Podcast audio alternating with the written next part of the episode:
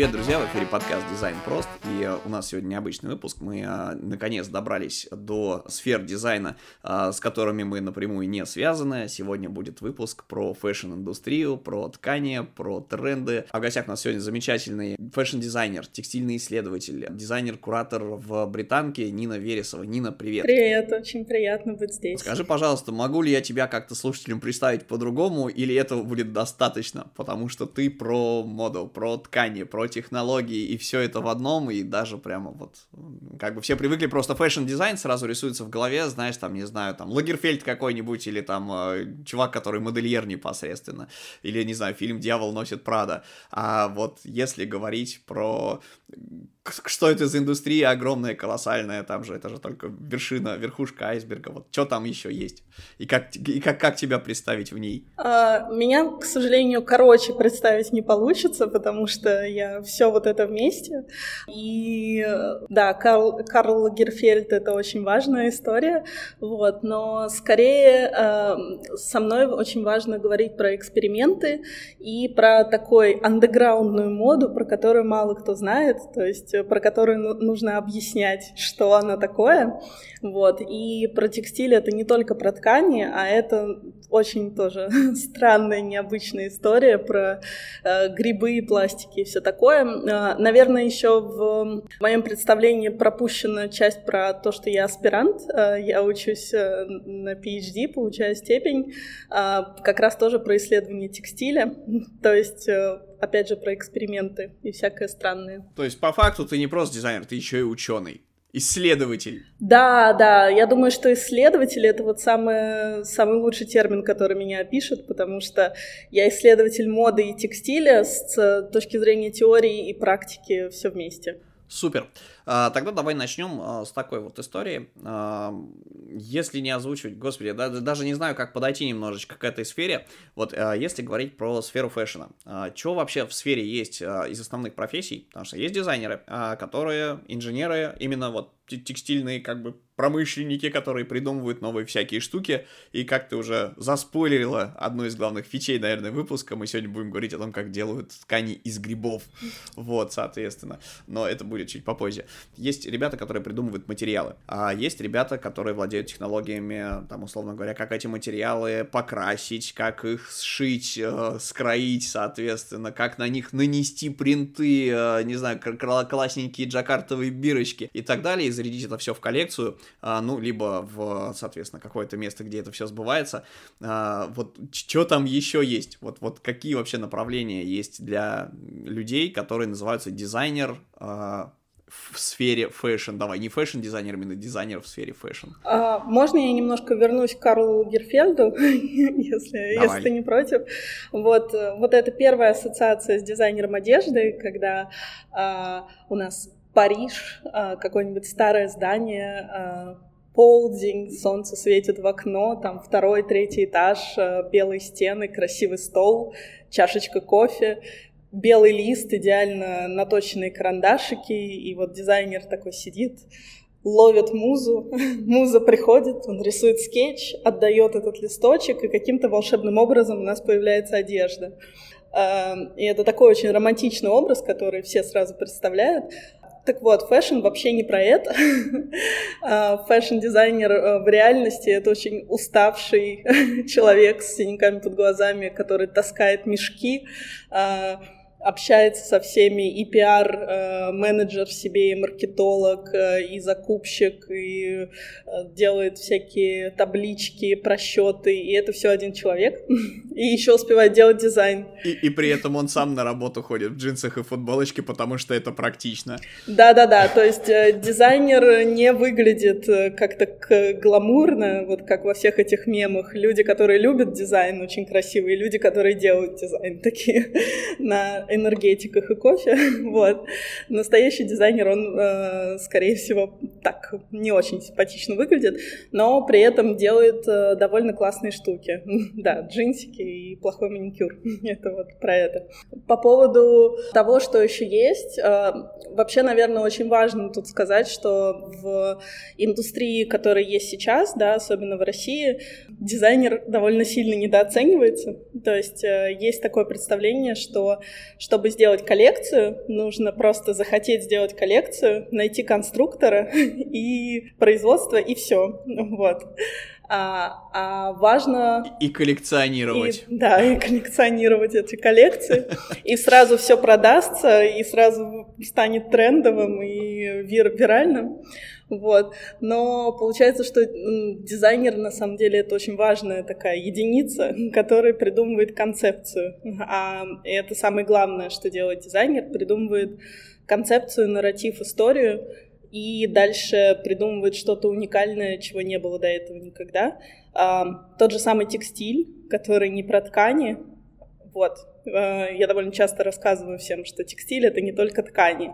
Ткани — это вот такая вот маленькая частичка текстиля, а, потому что в текстиле есть а, тканые материалы, вязаные материалы, а, принты и вот всякая разная другая история про поверхности, которые самые на самом деле интересные. Про те же грибы. Отлично.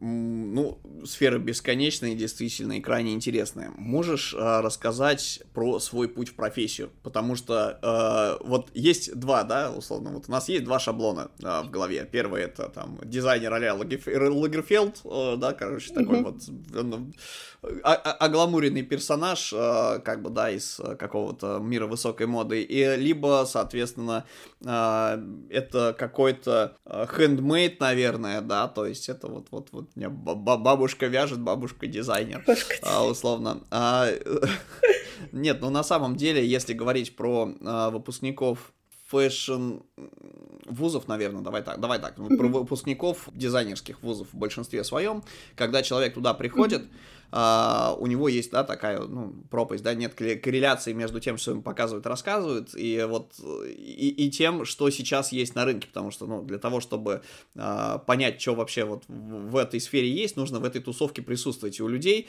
uh, часто у них просто взрыв мозга, они такие, господи, похоже, что мой э, творческий путь, это вот, вот, вот, я швея, короче, я на какой-нибудь там, на каком-нибудь производстве, или дизайнер-принтист, это все, это все вообще вот пик моей моей карьеры. А как бы оказывается, что на самом деле ни разу не так и нет. И вот можешь ли рассказать, как ты пришла в эту профессию, а как ты ее видела и как ты видишь свое дальнейшее, может быть, даже развитие. Это тоже интересно было бы послушать. О, у меня очень длинный путь в профессию, вот.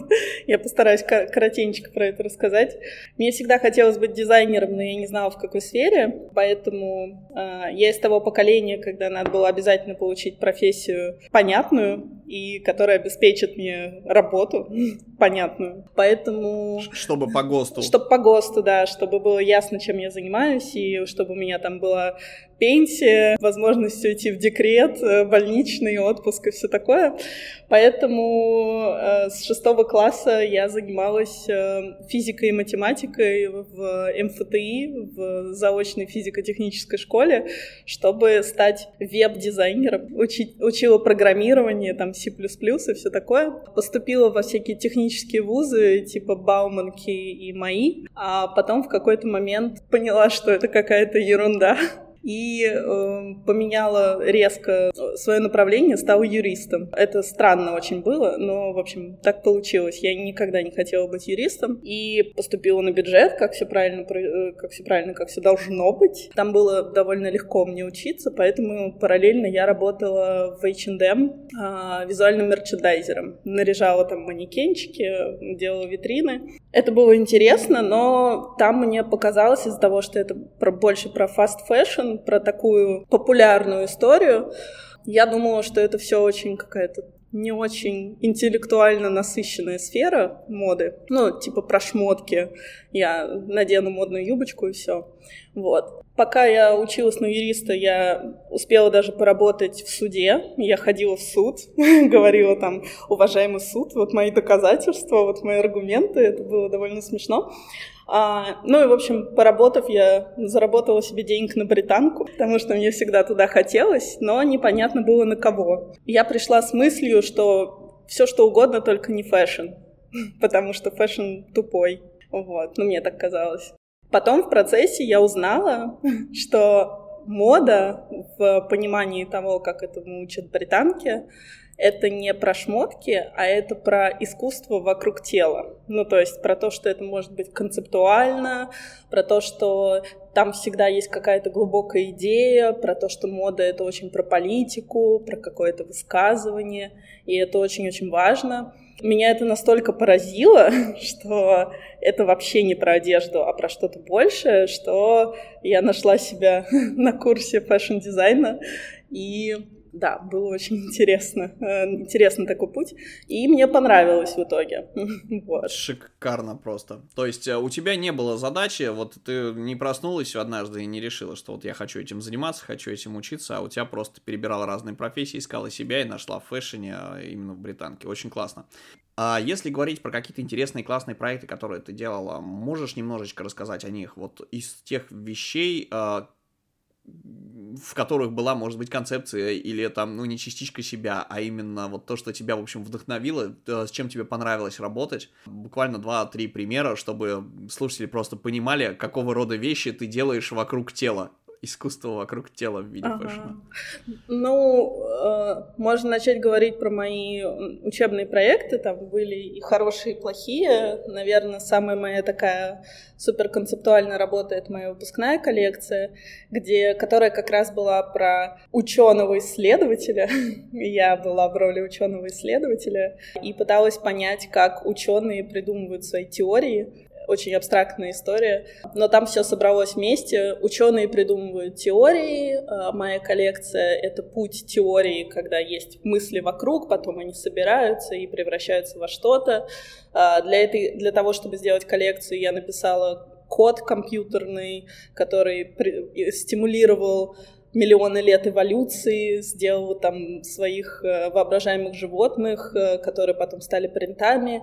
Ну, то есть это вообще не связано с модой, да, на первый взгляд, но все это превратилось в модные объекты и в текстильные объекты.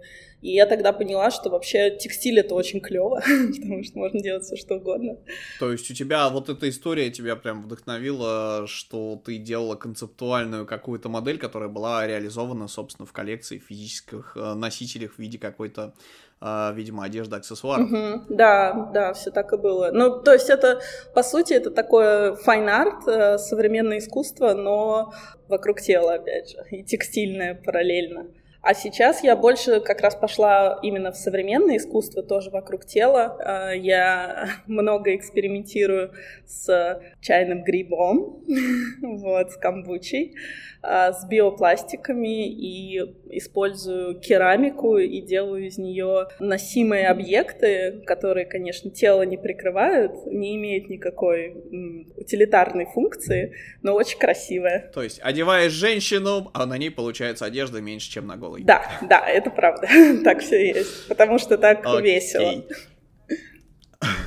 Шикарно. А, давай тогда немножечко про технологии. Вот, все-таки раскроем интригу с чайным грибом и не только с ним. А, из чего вообще делаются, господи, неправильно говорить, ткани, материалы. Материалы, вот, да. ткется, да, ткань да. это э, как бы материал, полученный ткацким станком, условно говоря, да, сплетенный. А, вот расскажи вообще немножечко, можешь про материалы, какие они бывают, и как вообще, как, как сюда попал чайный гриб, Э, да, и э, вот как, как эти интересные классные штуки делать. А, здесь вечная проблема в том, что у нас аудиоподкаст, и нам на самом деле сложно визуально какие-то вещи показывать, поэтому, друзья, в описании к выпуску будет ссылка, где можно будет, наверное, это все дело посмотреть. А, так что можете синхронно и слушать подкаст в любимые приложеньки и открыть, собственно, ссылочку, полистать работы, посмотреть, что вообще народ делает. Окей. Про ткани. О, это потрясающая тема. В общем, тут, наверное, я сначала упомяну, что у каждого уважающего себя бренда, помимо дизайнера, конструктора и производства, идеально, если есть отдел R&D, как в IT-компаниях Research and Development, который занимается экспериментами и поисками новых материалов, потому что мы можем их, конечно, покупать, да, там все по, по модной иерархии, когда у нас от больших брендов сползает вниз, а можем придумывать свои, и это очень круто. А, есть хорошие примеры, типа Пангая, та же самая, или Стелла Маккартни, они очень много экспериментируют, это супер здорово. Про чайный гриб. А, вообще, в целом, культуры бактерий а, дизайнеры и ученые задумались о том, чтобы делать одежду, которая взаимодействует с телом, да, то есть не просто ее прикрывает там, в нужных местах или делает так, чтобы было тепло, а, например, э, можно сделать так, чтобы э, одежда, когда человеку холодно, грела его, а когда человеку жарко, наоборот, э, охлаждала. Это пока очень концептуальная история, но так как чайный гриб, она по-научному называется скоби, культура бактерий скоби, он живой, и теоретически, этого пока еще не произошло, но это в процессе разработки, его можно генно модифицировать, чтобы он вот. Э, делал вот такие вот манипуляции и взаимодействовал с нашим телом. А сейчас это выглядит примерно как кожа, то есть получаются такие очень похожи на кожу. Это называется органическая кожа. Она такая коричневатая, чуть-чуть прозрачная, но ее можно красить всякими натуральными красителями, типа капусты или свеклы, и получать яркие цвета. И есть вот, например, э, бренд Bio Couture дизайнера Сьюзен Ли, которая вот прям делает одежду. Это как концептуальная часть она делает нормальную одежду тоже, но бренд известен именно работой с культурами. Ну, еще есть всякие биопластики, а, которые делаются на основе крахмала, молока, желатина. И это не те биопластики, которые продаются в магазине, вот эти вот э, вилочки и тарелочки. То есть э это не, поли не полимерная история, а именно биоразлагаемый материал. Да, да. Я, я не технолог, не могу четко это описать, но вот просто подвести технологический такой консенсус. Ну, э, условно, полиэстер всякий, который мы носим, э, он э, состоит из пластика. То есть это микрочастички пластика, из которой делается нитка, нитка потом ткется или вяжется, получается ткань. А тут можно получить э, ткань из э, целлюлозы, которую можно добыть примерно из чего угодно, из любых остатков пищевой промышленности. Например, мне очень нравится ткань из ананаса, пинотекс, э, вот она делается из волокон ананаса. Или есть ткань из апельсинов, потому что в мире пьют очень много апельсинового сока, и остаются вот этот жмых и корочки, и их можно переработать целлюлозу и потом сделать из этого ткань. Или самое смешное, это она называется крабьон, она делается из панцирей крабов. Круто. Можно носить краба на себе. Слушай, возникает резонный вопрос сразу. Фу футу... Давай немножечко на, как бы, включим футурологов, э, да, футуристично помеш... помечтаем на эту тему. Угу. Смотри, если в теории э, вот эти штуки есть, если есть технология их производства, то, по идее, все, что нужно, это ее оптимизировать, чтобы она была конкурентоспособной и э, окупаемой, да, то есть, чтобы такие тканюшки было делать, э, ну, условно говоря, не, не сильно дороже, чем то, к чему уже сотнями лет там привыкли люди. И и, в принципе, это будет тоже такая хорошая история, как э, заменитель материалов, которые э, не столь там э, органические, да, там, ну, может быть, э, как-то их сделать более износостойкими и так далее. Я просто тут хочется, да, как бы для тех, у кого сейчас взрывается мозг от этой классной, э, ну, от этих классных технологий, собственно, напомнить, что э, все вот эти вещи, да, там всякие спандексы, э, которые мы используем в тренажерке, да, всякие там Гортекс материалы, да, вот, вот, вот, вот эти все тканюшки, их в свое время кто-то придумал, и у них была задача, то есть была технология, а, и был некий, ну, скорее всего, госзаказ, да, что из серии давайте раз, разработаем штуку, а, которая будет супер-мега прочной, она будет не маркой, а износостойкой и так далее, раз фигак-фигак получаем брезент, ну или как там была, вот, знаешь, это была э, чертова кожа называлась, я, честно говоря, вот, вот не знаю, к сожалению, как не технолог, не знаю, это, типа, как брезент с пропиткой, по-моему. Грубая штука, да, из которой делали тенты различные для техники и переноски, э, как, ну, рюкзаки, тенты, да, то есть вот это вот все. А потом, в принципе, немного изменив технологию, люди получили какие-то еще материалы, из которых, например, можно делать там военную форму, или спортивную форму, или аксессуары какие-то и так далее. То есть, э, ну, есть материал, у него есть свойства, соответственно, эти свойства очень хорошо заходят в той или иной э, отрасли человеческой жизнедеятельности. Вот как считаешь, а, если говорить про грибы, то есть просто сразу вот в голове ты про грибы говоришь, да, там, про целлюлозу, а, возникает вот эта вот тема, как с железным человеком, там, где наноботы ему, значит, это из, трусов костюм делают и все дела, да, там, переползают. А, от, отводят, э, ну, условно говоря, в теории можно пофантазировать, представить, что, не знаю, какая-нибудь штучка из чайного гриба или другого материала может быть, э, не знаю, надела футбол иголку, она тебя поскрабила, почистила кожу, да, там, не, знаю, там, увлажнила ее, отвела лишнюю влагу, сделала там тотальный климат-контроль, короче.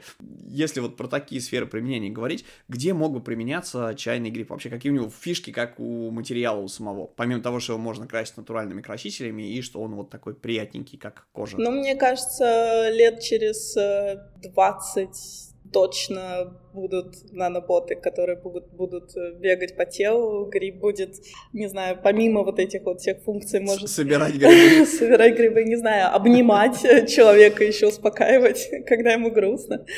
Ну, или, например, э, быть использованных в технологии, когда можно не идти в магазин, а загрузить там свой 3D-аватар в магазин и э, дома, как, как у нас у всех есть микроволновки, можно будет дома распечатать, вырастить вырастить себе футболочку, чтобы никуда не идти. И, испечь носочки. Испечь носочки, э, сварить штанишки, да, вырастить их.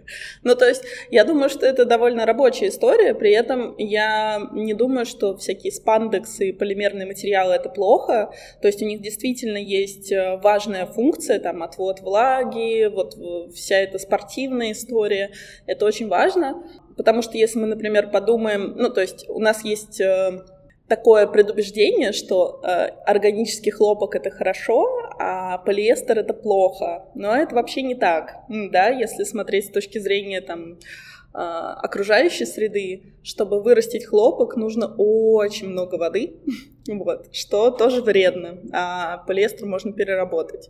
А крабовая ткань, она как полиэстер, например, и она тоже может э, выполнять те же функции, вот. Так что я думаю, что через там, лет 20-50 мы точно сможем дома у себя заварить платье а, или там, не знаю, какие-нибудь супербактерии супер по фигуре посадят одежду, и не надо будет ее производить всякими тысячными, миллионными тиражами, как это делается сейчас. А по... по размерным сеткам. Да, которые никому не подходят все равно никогда.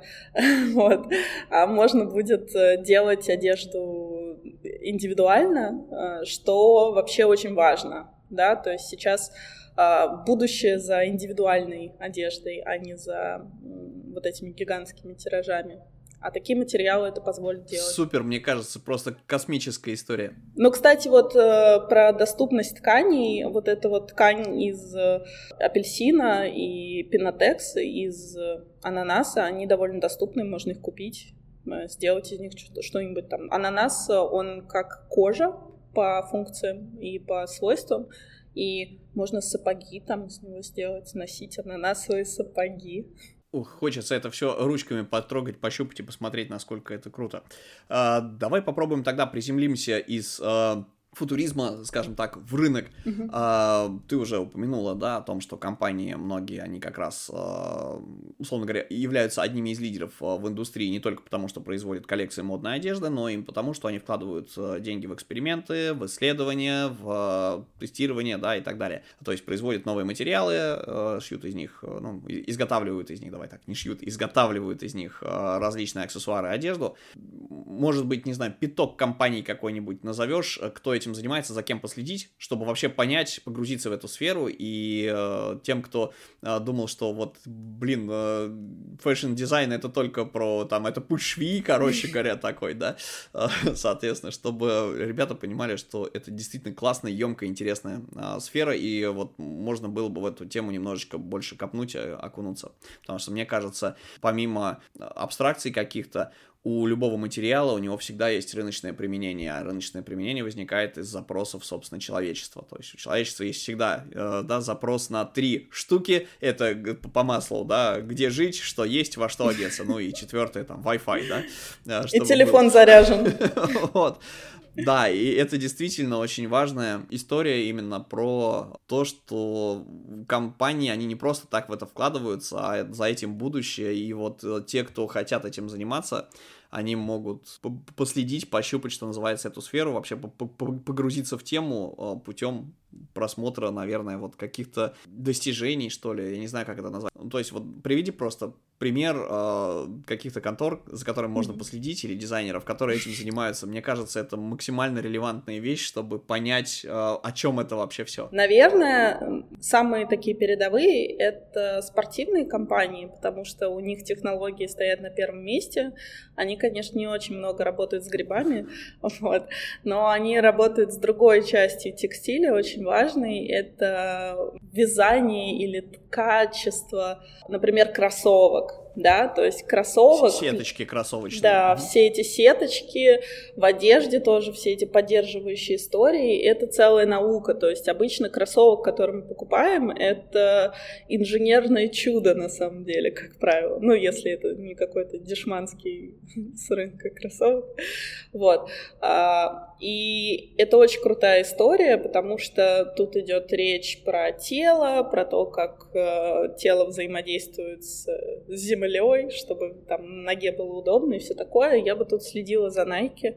Они довольно часто рассказывают про а, свои технологии, и там все очень интересно. Еще а, для начинающих дизайнеров может быть интересно, они периодически устраивают контесты, конкурсы на новый дизайн кроссовок, поэтому можно подаваться туда, например. У Исы Мияки, дизайнера, есть э, японский дизайнер, тоже есть вот эти истории про вязку, поддерживающую в разных местах, где надо, и не поддерживающую, где не надо.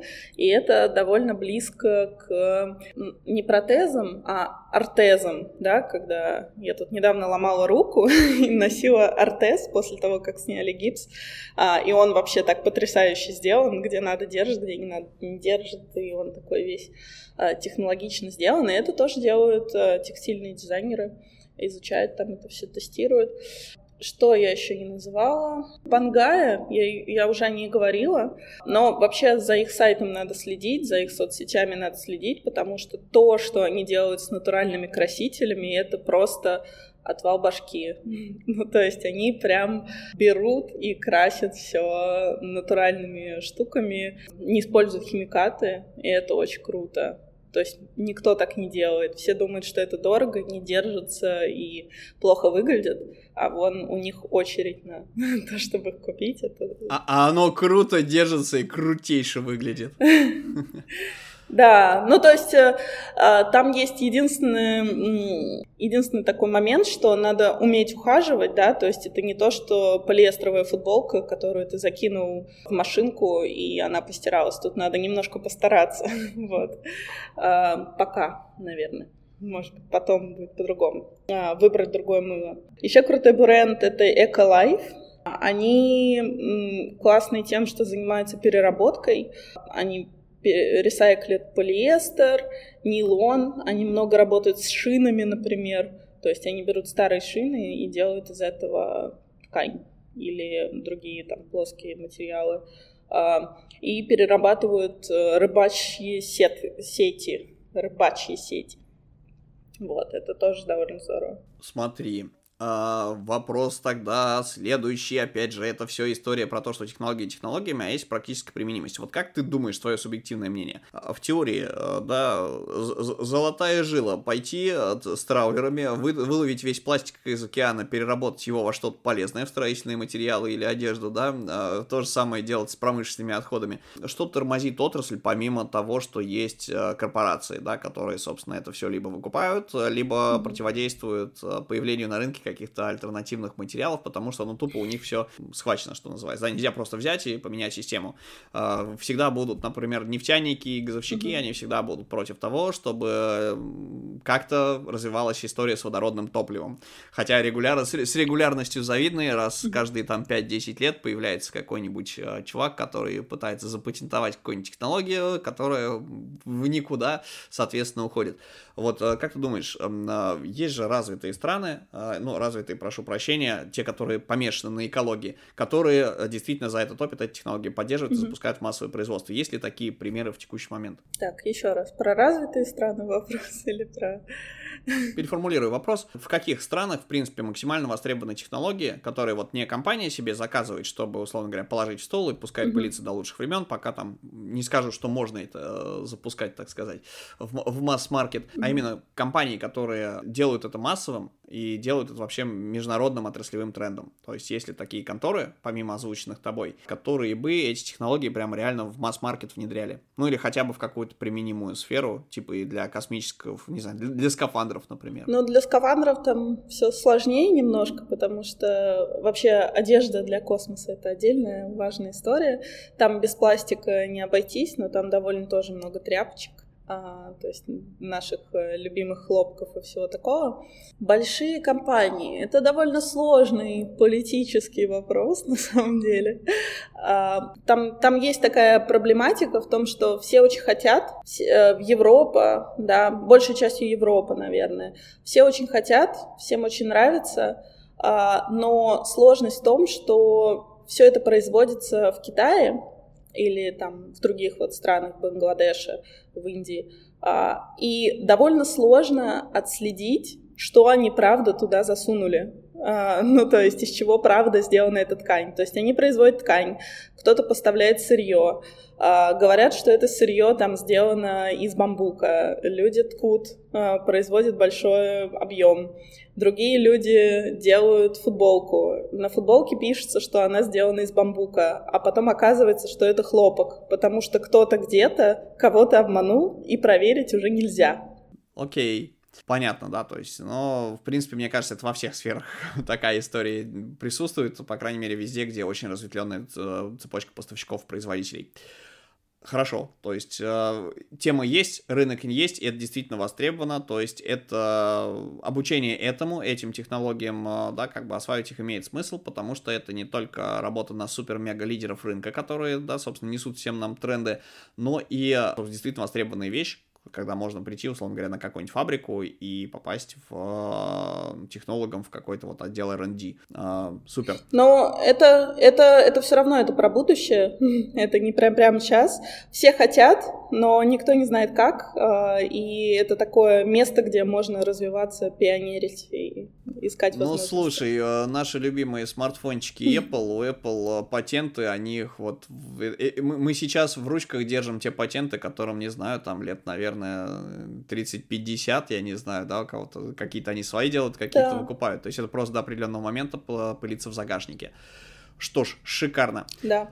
Так, теперь тогда вопрос, опять же, доприземляем в практическую плоскость. Э, соответственно, если не говорить про единичные там супер-мега-компании э, и корпорации, как этому учат. Вот ты в британке преподаешь, соответственно, всякие штуки, э, да, ты этому там же училась, ну, аналогичным каким-то смежным вещам как рассказывать, да, вот что вообще в британке есть, дают ли эти, даешь ли ты студентам эти материалы пощупать, э, да, не знаю, вы, вы выращиваете в баночку эту самую чагу, потом из нее что-то делаете, красите ее, шьете ткете, не знаю, э, препарируете устриц каких-нибудь, я образно, да, там, крабьи панцири, из них какие-нибудь кольчуги, купальники, это же дико интересная штука, просто есть абстрактно-космические технологии, которые, не знаю, мне кажется, только есть в биолаборатории какой-нибудь специально оборудованный можно получить. А есть вещи, которые действительно ты можешь там, не знаю, а, прийти, а, послушать лекцию, прийти домой и, разведя у себя этот самый чайный гриб, а, на,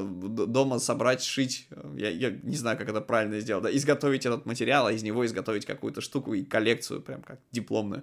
То есть вот как это происходит у вас, расскажи, пожалуйста, про процесс, потому что дико интересно, как это преподается, потому что про fashion-индустрию там плюс-минус понятная история, изучается история моды, изучается там технологии Э, матери... материальные какие-то, да, соответственно, ну, по материалам изучается кройка, шитье э, и прочее, да, конструкторские какие-то разделы. А вот с технологической точки зрения, одно дело послушать про какой-нибудь супер-мега, э, не знаю, там, полимер, другое дело взять его, хотя бы даже не изготовить, повертеть в руках и сделать из него какой-то проект. Это же настолько круто просто.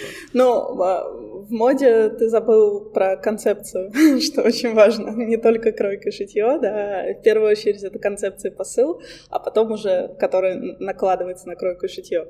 Вот. Нина, но я же, я же не могу слепить из архитектурного, из скульптурного пластилина, условно говоря, кроссовок и сказать, ребята, представьте, что вот эта верхняя часть, короче, это там какой-нибудь э, полимер, а, а внизу у нас вот такой-то пластик. Или могу? Вообще, вообще, ты только что описал процесс прототипирования в продуктовом дизайне. То есть объекты так и делаются.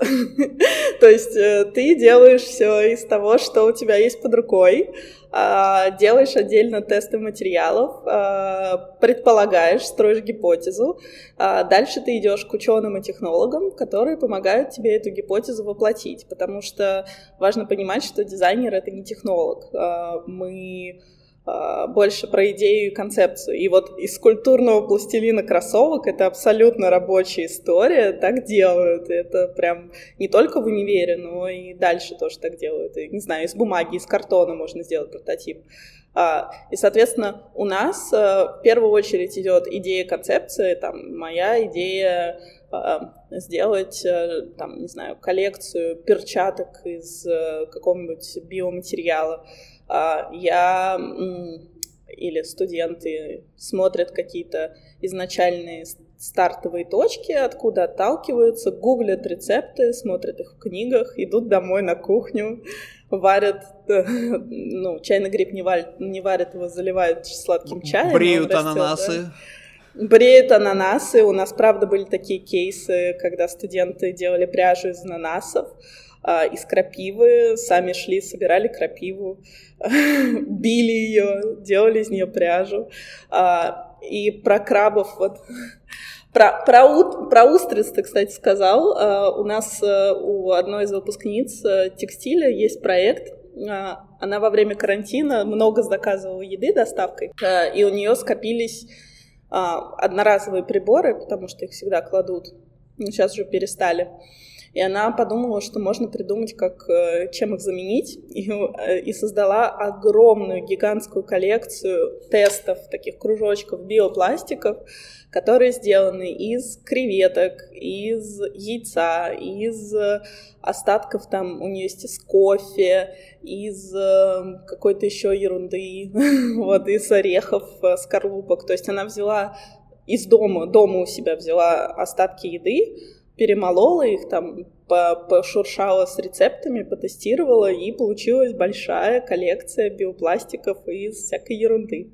И при этом Естественно, она не технолог, да, то есть ее биопластики нужно дорабатывать, нужно сделать так, чтобы они не растворялись в воде, да, потому что они все равно не, могут размокнуть от влаги, но с этим уже, с этим концептом, с этими тестами и идеей можно прийти к ученым, там, к химикам, к технологам, с которыми это все можно довести до нормального состояния для рабочего. Это, кстати... Или если приземлять на реальную жизнь, то с этим концептом можно пойти в компанию, которая выделит финансирование на то, чтобы пойти к ученым, к технологам и так далее. Она, кстати, она, кстати, выиграла, э, прошла в финал, э, я не помню, какой компании, ну, какой-то международный, блин, она на языке вертится, но я не помню.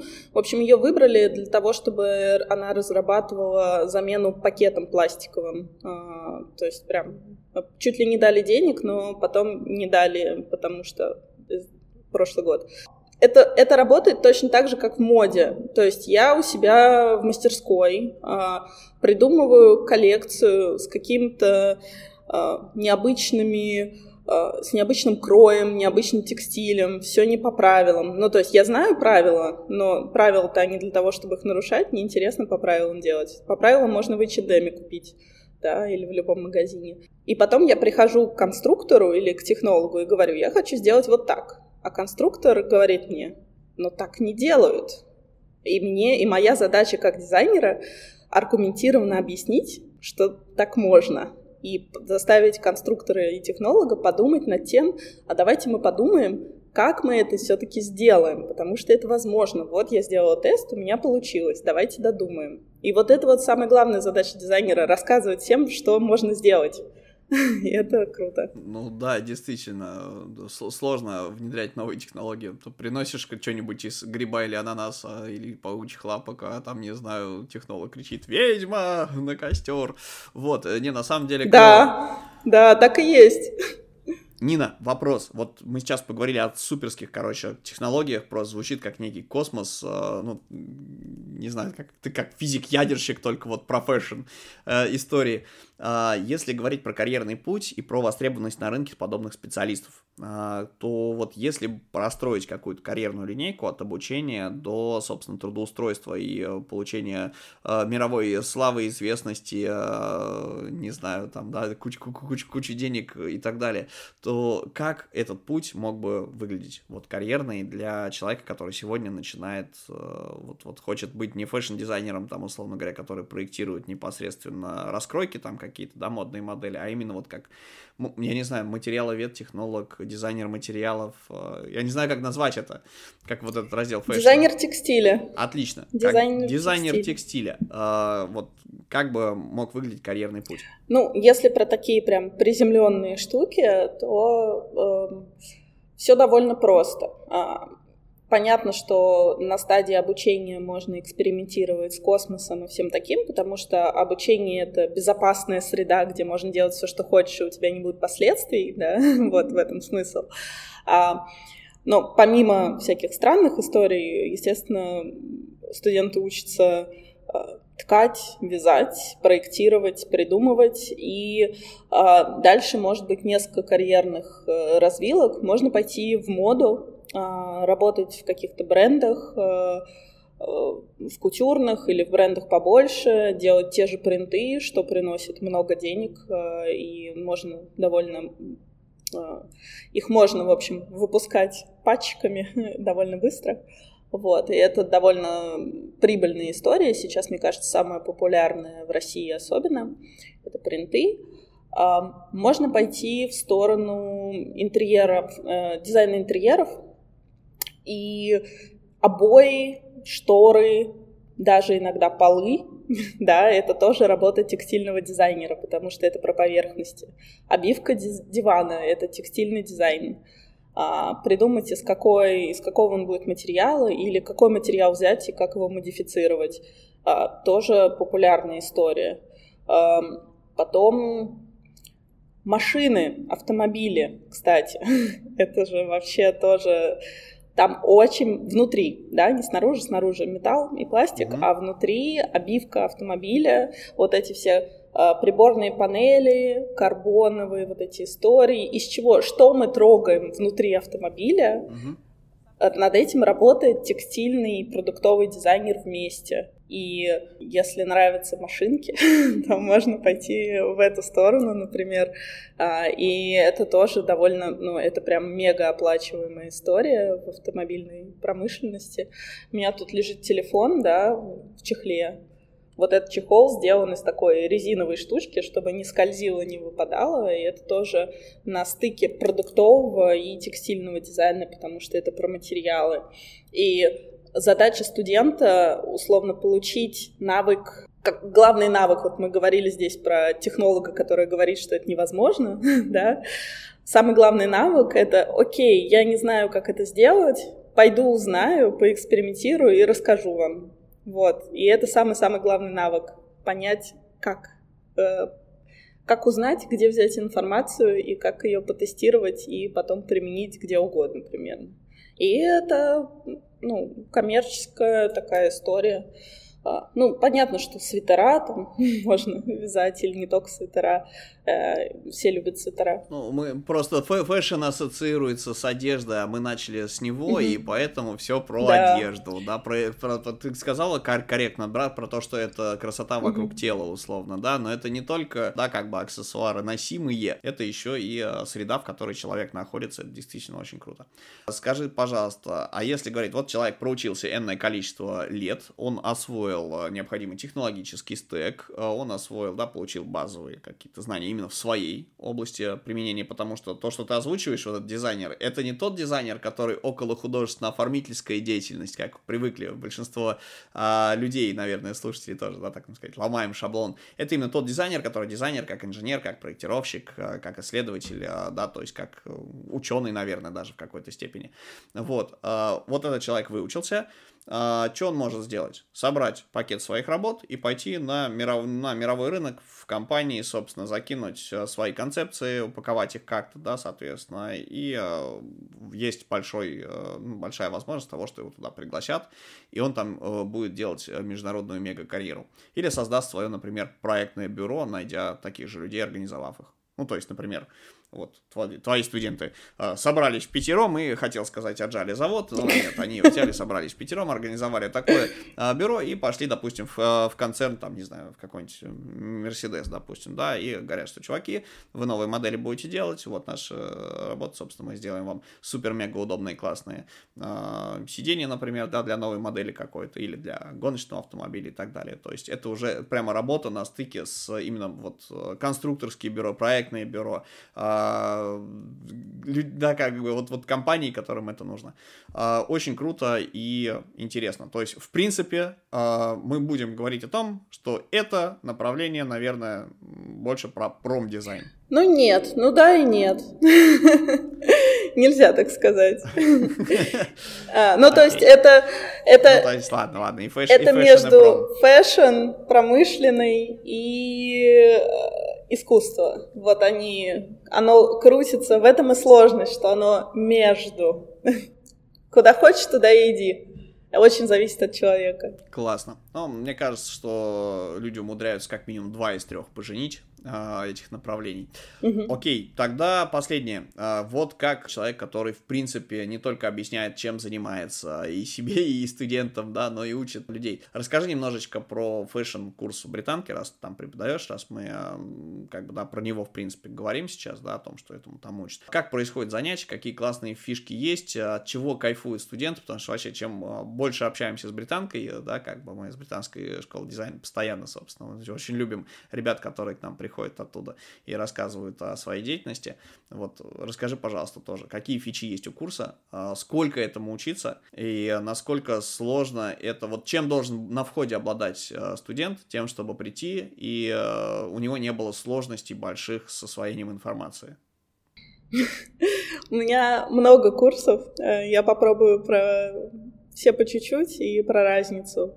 Наверное, стоит начать с бакалавриата, да, с высшего образования. Там больше ориентация на арт, на эксперименты, на поиск своего художественного голоса. Я вот упоминала про а, мою коллекцию выпускную, которую я нежно люблю до сих пор. Вот это был момент, когда я нашла для себя вот свой именно художественный э, путь, э, который вот прям про меня, да. Э, до этого 4 года студенты получают разные задания, чтобы попробовать пощупать разные сферы дизайна и понять, э, что им интересно, что им ближе. Э, и это супер-супер важно. Э, получают технические скиллы, получают креативные скиллы, как разработать концепцию, как ее применить в жизни, как это все правильно сшить, но при этом не так офигенно, как это могла бы сделать э, швея профессиональная, но приемлемо. вот. А, и как коммуницировать свои идеи, то есть, э, по сути, с э, модой текстиля выходят люди, которые и дизайнер, и стилист, и иллюстратор, и дизайнер текстиля, и принтов, и всего остального. И продюсер еще немножко, и арт-директор. Вот. А, это довольно долгий и сложный путь, но стоит того, стоит того. Очень советую, рекомендую. вот. Именно через пробы и ошибки и выполнение разных брифов. То есть э, тут задача такая, мы даем бриф, а, который, в котором есть некоторые ограничения. А, а дальше идеальная ситуация, когда студент приходит и рассказывает нам, о чем на самом деле этот бриф. То есть в рамках этих ограничений находит свой личный интерес и говорит, ну вот вы нам там сказали, что мы должны поизучать белую рубашку, а мы сейчас возьмем и переосмыслим рубашку, и вообще это будет не рубашка, но формально все равно будет рубашка. Вот. Э, история такая, как обхитрить бриф и сделать то, что ты на самом деле хочешь. Вот. А, это про высшее образование. Есть еще а, всякие короткие курсы. А, туда уже приходят люди постарше, которые хотят поменять свою жизнь, изменить направление своей деятельности, уйти из офиса, там, например. А, и Или как... сменить специализацию. Сменить специализацию, да, это прям очень важно, когда люди разрешают себе а, быть креативными и работать во всяких креативных штуках. На э, дополнительном образовании, на дизайне одежды и дизайне текстиля, там упор на скиллы. То есть э, мы учим всему понемногу на каких-то простых концептуальных эм, началах, да, то есть там чуть-чуть меньше свободы, потому что свобода ограничивается для того, чтобы в короткие сроки получить э, качественный результат. Но при этом студенты получают очень много стартовых скиллов, то есть мы научим, не знаю, шить. Мы научим, но на базовом, шить на базовом уровне. Да, то есть не как великая там какая-нибудь кутюрная швея. Мы научим ткать, да, а покажем, что такое ткацкий станок, покажем его возможности, а дальше студент уже должен сам прийти и поэкспериментировать и понять, в чем же эти возможности как их э, можно расширить, использовать, как э, этот эксперимент превратить во что-то большее. То есть фишка вообще всего образования британки — это вот держи, вот тебе там шелкографическая мастерская, мастерская шелкографии, вот, вот так вот делается шелкография, вот экран, go. Дальше сам расскажи нам, что с этим можно сделать. Шикарно. То есть технологическая история без отрыва. В принципе, человек, пока его не взяли в супермеждународную компанию за счет э, просто знаний э, шелкографии, он может пойти работать дизайнером, принтистом, э, иллюстратором по ткани, он может пойти технологом, он может пойти, в принципе, и швеей поработать, да, да. подработать да, в процессе обучения. То есть, э, в принципе, те, тот э, стек технологий, который вы даете, он применим к рынку уже сейчас, и не надо ждать там, условно говоря, энное количество времени завершения обучения для того, чтобы попробовать себя на рынке где-то около около этой сферы. То есть не обязательно быть именно дизайнером, технологом mm-hmm. э, в какой-нибудь супер-мега каком-нибудь концерне или проектном бюро, да? Да. Э, ну, не проектном, а исследовательском. Вот, а можно вполне себе приземлиться в рынок э, и э, действительно, не знаю, пойти посоздавать какие-нибудь коллекции принтов для какой-нибудь той же ламоды, например, э, да. да, и хорошо себя чувствовать. Или пойти технические рисунки там рисовать. Э, это очень важная история для брендов, для любых брендов. Нарисовать технические технические рисунки, которые между дизайнером и технологом, вот этот процесс из креатива, вот э, в студии в Париже, до финальной вещи должен быть техническое обоснование, и, и дизайнер, он как раз это связующее звено между двумя мирами. Я, я просто по почему спрашиваю, потому что зачастую, когда есть какая-то штука, про которую ты, ну, которая, что называется, не на устах, э, про нее не из каждого утюга говорят, это зачастую звучит как, как бы какая-то космическая вещь, типа из серии сначала лет 15 поучись, поработай, а потом тебя куда, потом только пробуй на рынок высунуться. А здесь получается, что уже в процессе люди получают навыки, которые можно, условно говоря, из которых можно сделать работы, завернуть это в портфолио и выйти на рынок. Да. Причем сделать это без отрыва, что называется, от обучения. Супер. Окей, э, тогда у меня последний вопрос традиционный для нашего подкаста. Ты, в принципе, уже назвала э, компании. Будет здорово, если ты пришлешь какие-нибудь инстаграмчики, запрещенные в России, принадлежащие компании Мет, как мы терпеть не можем обзывать, но при, приходится, да, за кем последить. Обязательно. Может быть,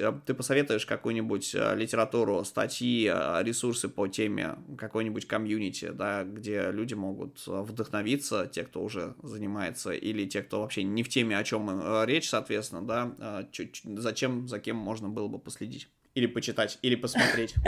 Наверное, если про моду, я бы советовала э, онлайн-журнал Deist, э, вот, потому что он самый такой современно продвинутый а, по моде именно, там много экспериментальной моды, много процесса показано, и это очень важно.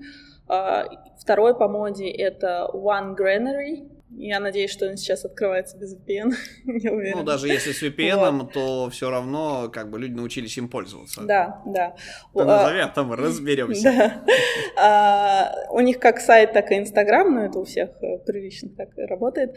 А, там как раз про процесс, и там очень хорошо, это вообще сайт студентов Сент-Мартинса, издательства, а, которые, а, там показываются работы и показываются процесс да, вот тот самый скетчбук э, с, с секретной тайной, которым владеют все студенты британки, мега-супер инструмент, вот там вот рассказывается про то, что это такое. По текстилю очень советую посмотреть Инстаграм Royal College of Art Textiles. Вот, у них прям, они очень много работ выкладывают, у них очень часто круглые столы, всякие лекции онлайн. Uh, если это трансляция в Ютубе, то можно включить субтитры, uh, перевод автоматически там будет кривенько, но норм. По книгам есть потрясающее издательство «Новое литературное обозрение». Вот. Это издательство издает издательство выпускает журнал «Теория моды» российский, а, где очень много переводных текстов из, от э, международного журнала Fashion Theory. И журнал выходит раз в три месяца всегда посвящен какой-нибудь одной теме. Это просто потрясающие статьи именно по теории, по социальным аспектам, по культурным аспектам моды, по текстилю в том числе. Прям очень советую почитать, посмотреть. А, они не очень дорого стоят, и некоторые даже можно а, онлайн почитать, купить. Там на букмейте они есть. И у этого же издательства есть библиотека журнала «Теории моды», где они выпускают, переводят всякие важные книжки про про моду.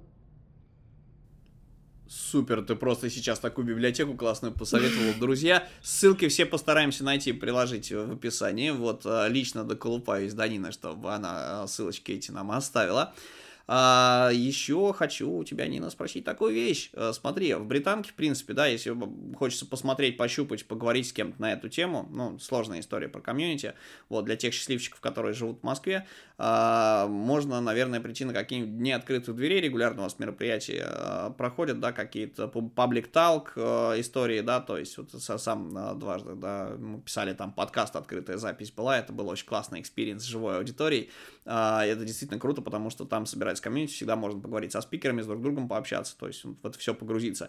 Так как тема узкоспециализированная, и она не из каждого утюга, наверняка комьюнити очень достаточно маленькие, ограниченные и закрытые. Вот чтобы в это комьюнити влиться, можно сходить на какое-нибудь мероприятие. Вот вопрос, а именно по вашему факультету проводятся ли подобные мероприятия. Точно знаю, что про UX-дизайн, про дизайн э, среды, про интерактивные истории всегда всего там чуть ли не э, каждый месяц.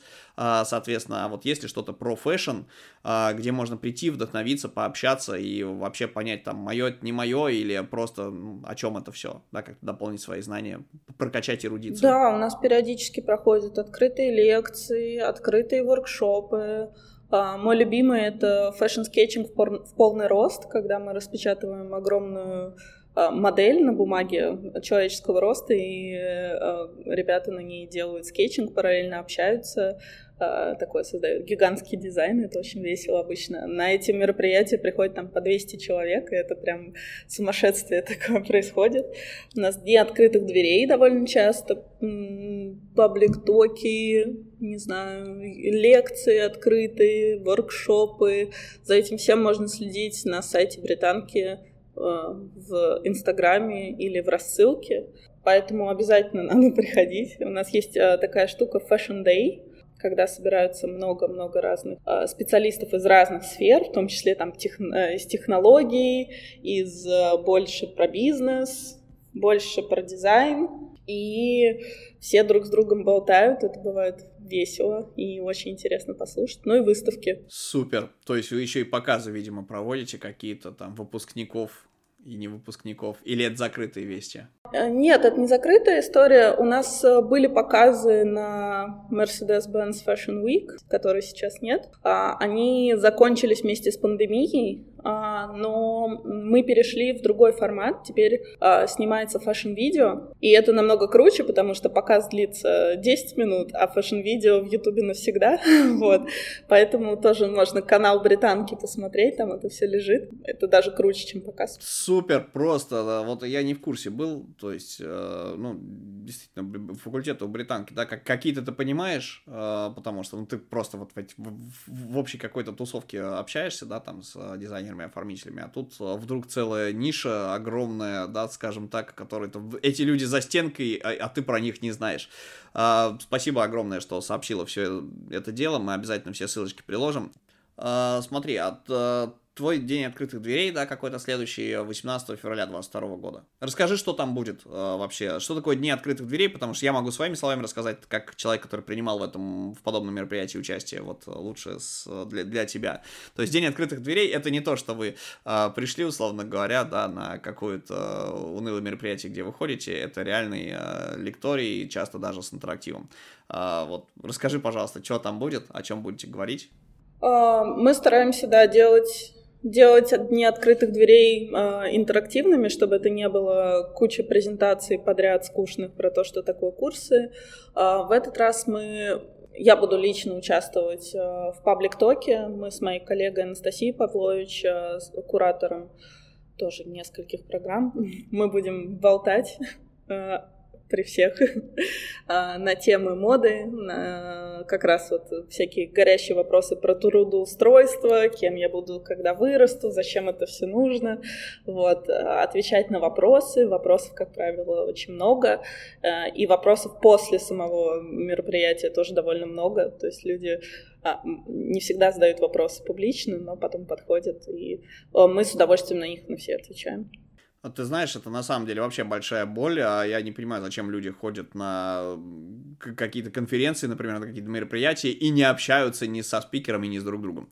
А, мне кажется, это какие-то глубинные проблемы а, нашей психологии, может быть, то есть люди, людей в коллап очень сложно собрать, а, да, как бы, что говорить, если люди действительно, если вы, короче, друзья, если вы пришли на день открытых дверей, в обязательном порядке пообщайтесь с друг другом, пообщайтесь со спикерами, обсудите сказанное в кафешке, вот, то есть там прям в британке можно вылезти и попить кофе, там есть, собственно, внутренняя кафешка, аж на два этажа, условно говоря, ну, на два яруса, скажем так. Да, где очень приятно посидеть, перевести э, дух, выдохнуть и э, пообщаться на эти темы. Да, извини, вот мы, мы, мы как-то натив, нативно попиарили британку. Так, ну, сложно не пиарить британку, потому что у меня все про британку. А, я про дни открытых дверей добавлю. Заготовьте QR-код, чтобы можно было делиться инстаграмчиком сразу. Вот, это очень полезная история, потому что э, визитки я иногда получаю визитки от гостей, вот, но это очень странно, когда человек протягивает визитку из бумаги руками, вот, а так можно обмениваться контактами и вообще нетворкать очень важно, потому что как еще? Yes, только так все и растут. А, ну что ж, Нина, спасибо тебе огромное, что пришла и рассказала. Приходи обязательно еще, потому что мне кажется, что с тобой про технологии можно вот превратить это, так сказать, немножечко в гиковскую историю, вот, рассказать, как вырастить чайный гриб э, для перчаток на окошке, вот, э, да, что с ним делать, как, не знаю, как побрить ананасы. Вот это будет все супер история. А, спасибо тебе огромное за запись. А, ждем тебя в гости в обязательном порядке снова. Друзья, все ссылки мы обязательно приложим в описании к подкасту. Напоминаю, что если вы хотите поддержать подкаст материально, у нас есть возможность сделать это буквально в пару кликов по ссылке в описании. С помощью удобного сервиса я соберу все остальные ссылки обязательно оставим. Нина, спасибо тебе еще раз огромное. А, приходи к нам, пожалуйста, снова со своими супер классными историями и темами а, про современные технологии. Мне кажется, это такая гиковская информация, которой очень не хватает, потому что все говорят про э, общие какие-то вещи, про то, как, а не говорят про что, именно про материалы, про технологический стек и так далее. В общем, welcome. Спасибо. Друзья, напишите комментарий, в комментариях к выпуску вопросы для Нины мы передадим. Обязательно лайкните, лайк, шер и репост. С вами был подкаст «Дизайн просто». В гостях у нас была Нина Вересова. До новых встреч. Пока-пока.